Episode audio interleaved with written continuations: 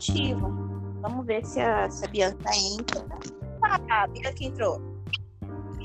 Tá Oi.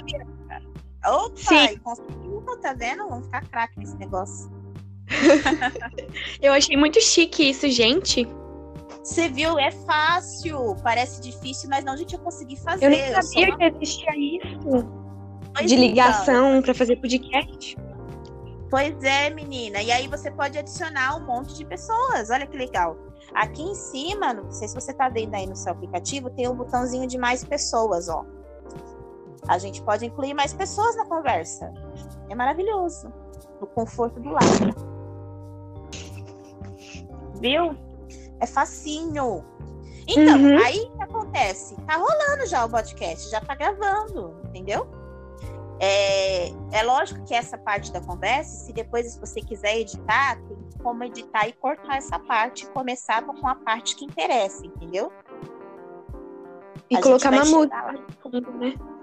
Isso, editar, colocar música, colocar efeito sonoro, sabe? Som de suspense.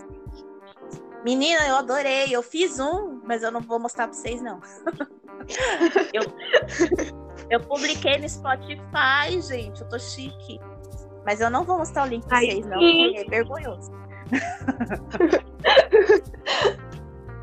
pois é. Então, aí basicamente o que, que você tem que fazer quando você começa a fazer o podcast? Vamos supor que você chamou a Laís, que você chamou a galerinha ali do seu grupo, até quatro pessoas, tá? E aí você uhum. vai fazer esse processo de chamar as pessoas, né? Que nem eu fiz, é, mandando o link para elas. Elas entram no link, assim que elas entram no link, já começa a gravar o podcast. Uhum. E aí Aí vocês vão começar a falar sobre o assunto. Vocês podem fazer de diversas maneiras. Você pode começar falando um pouquinho do realismo, pode falar um pouquinho da obra, né?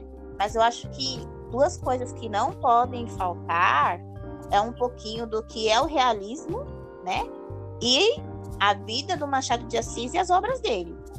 Tá? Um pouquinho das características também tem que ser falado, mas eu quero que vocês, não quero que vocês façam uma coisa robótica, ficar lendo, ah, Machado de Assis foi um escritor, blá blá blá blá blá. Não quero isso.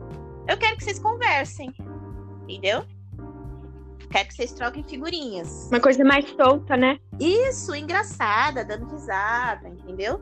Uma coisa mais espojada, como se a gente estivesse conversando na sala de aula, entendeu? É isso que eu quero que, que saia. É um projeto que eu quero mandar para a diretoria de ensino, né? porque essa proposta não foi eu que inventei assim na minha cabeça. A professora não está fazendo nada em casa, resolveu criar esse projeto para encher nosso Não, não é isso. É um projeto que já está na apostila de vocês, né? Ele já vem desde lá do oitavo ano sugerindo é, a criação de um podcast. Eu não sabia o que era, eu não escutava, e agora eu estou viciada em alguns.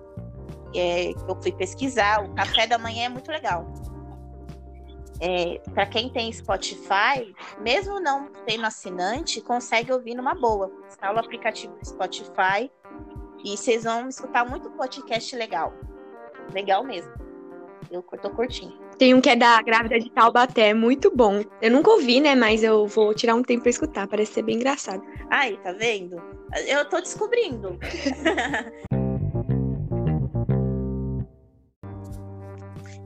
Então, assim, vamos, assim, vamos supor que agora a gente começou a fazer o trabalho, começou a fazer uhum. o podcast, né? Então, eu vou começar aqui falando um pouquinho do que é o realismo. Falar do realismo sem explicar o que é o realismo não pode, né? Então, vamos lá. O realismo nasceu na França e eles fizeram um olhar realista das relações humanas, surgindo, surgindo como oposição ao romantismo. Porque o romantismo era aquela mulher idealizada, aquele conto de fada, tudo bonitinho. E chegou a um ponto que aquilo enjoou. Era preciso mostrar a parte feia das coisas, né? A parte mais é, realista.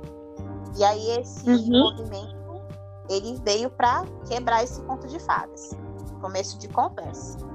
Aí na França, o marco, né, a, a obra literária que veio marcar o realismo foi o Madame Bovary, é, que é um livro bem legal até, mas é um livro que também tem uma linguagem mais antiga, um pouquinho mais difícil de ler, eu não achei em quadrinhos para mandar para vocês, porque eu sei que quadrinhos é mais fácil, eu sei que vocês gostam. é, é, mais prático de entender também, que a linguagem é bem é. difícil. É. Tá com o dicionário do lado. É verdade, é verdade. Mas tem trechos que você consegue ler sem dicionário. Assim. É. Uhum. É uma palavrinha ou outra, algibeira, umas coisas que não se usa mais hoje, né? E aí, vamos lá. Características do romantismo. É, ele vai trazer a objetividade, é, o caráter descritivo das coisas, né? Ele vai descrever bastante os lugares, as cenas. Vai analisar traços de personalidade de cada personagem. Ele vai usar um tom crítico sobre as instituições, a sociedade, principalmente com a elite, que é né, a base ali do, de toda a, parte, a parte socioeconômica das, do contexto histórico, né?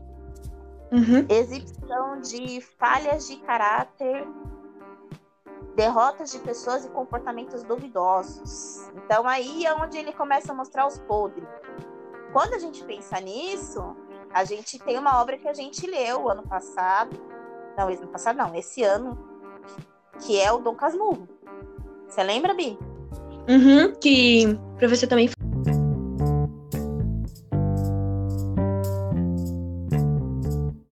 Mas é o verdade. Dom Casmurro, o Dom Casmurro é a da Capitu. Ah, verdade. O que eu, o que eu fiz negócio, né? Isso. Aí vem a polêmica, né? Capitu traiu ou não traiu? Isso, é. Pra Exatamente. mim não dá pra saber, né? não dá pra saber se traiu, porque são dois pontos de vista, como é que você vai saber, né? Confiar em alguém? Exatamente. Mas eu tenho meu pé atrás, porque o, o, filho dela era a cara do outro. É, eu, eu, eu fico de um lado, depois eu fico de outro, eu fico confusa. Então, esse é o legal do realismo, porque é, são fatos que podem ser acontece muito ainda hoje, né? esse uhum. negócio do nascer a cara do vizinho. então, eu acho. então, é complicado. Talarico. Então, exatamente. Olha aí o Whindersson Nunes, vamos contextualizar aqui, ó, fazer uma interpretação. É. A Luísa Sonsa, o Whindersson e o Vitão. Olha só que triângulo amoroso ali, meu casal. então, acredito que assim, a intenção do, do do que vocês têm que fazer, eu acho que é fazer essas, essas ligações, entendeu? Com o que vocês aprenderam da parte da literatura, mesmo com as coisas de hoje. Mas é um negócio engraçado, não um negócio maçante, parecendo trabalho de escola que você tá lá na frente lendo o um negócio, entendeu? Uhum. Então, eu acho que você tem que ir falando essas coisas e já soltando uma piadinha, já contextualizando e tudo.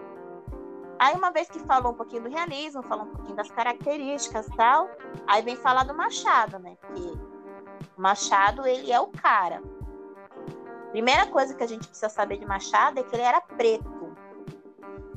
E você fala, nossa, um escritor no século XIX negro não deve ter sido fácil para ele. E o cara é um ícone hoje.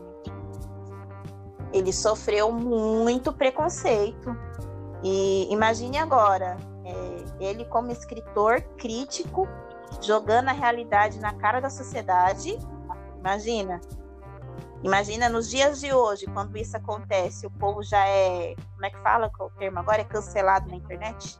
Isso. Exatamente. Certeza que o povo ia fazer racismo. A maioria ia gostar dele, mas o povo, o, as outras pessoas iam ficar falando mal dele. Com certeza, com certeza.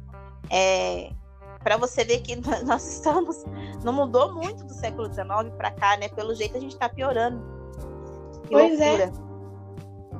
Pois é. Ah, e aí, mostro de é violência. Olha lá as manifestações nos Estados Unidos e as loucuras que a gente vive aqui nesse país onde uma família é morta com 80, um cara de uma família, pai de família, é morto com 80 tiros e tá tudo normal, sem fazer nada, né? Infelizmente, a gente tem essa realidade triste. E quando a gente, esses movimentos da internet surgem, né? É, que o pessoal começou essa política, que até alguns falam que é muito mimimi, na verdade não é, eu acho que é mega necessário. colocar a boca no trombone sobre essas situações, né? Eles falam que é mimimi, mas é porque eles não são negros. Eu queria ver se estivesse na pele do negro, sofrendo lá, o pessoal falando mal, enfim. Exatamente. Então, eu acredito que é um movimento necessário e, e eu acho que é uma coisa também que fica marcada no nosso contexto histórico de agora para ser contado futuramente, né? A gente está regredindo e, infelizmente, é, o cenário atual deu voz para as pessoas muito sem noção fazerem comentários mais absurdos ainda, né? E a gente está descobrindo as pessoas não tem muito tempo. Como diz o meme, a pessoa não tem um senso. Não tem, não tem senso nenhum, gente. É loucura. Ai, gente.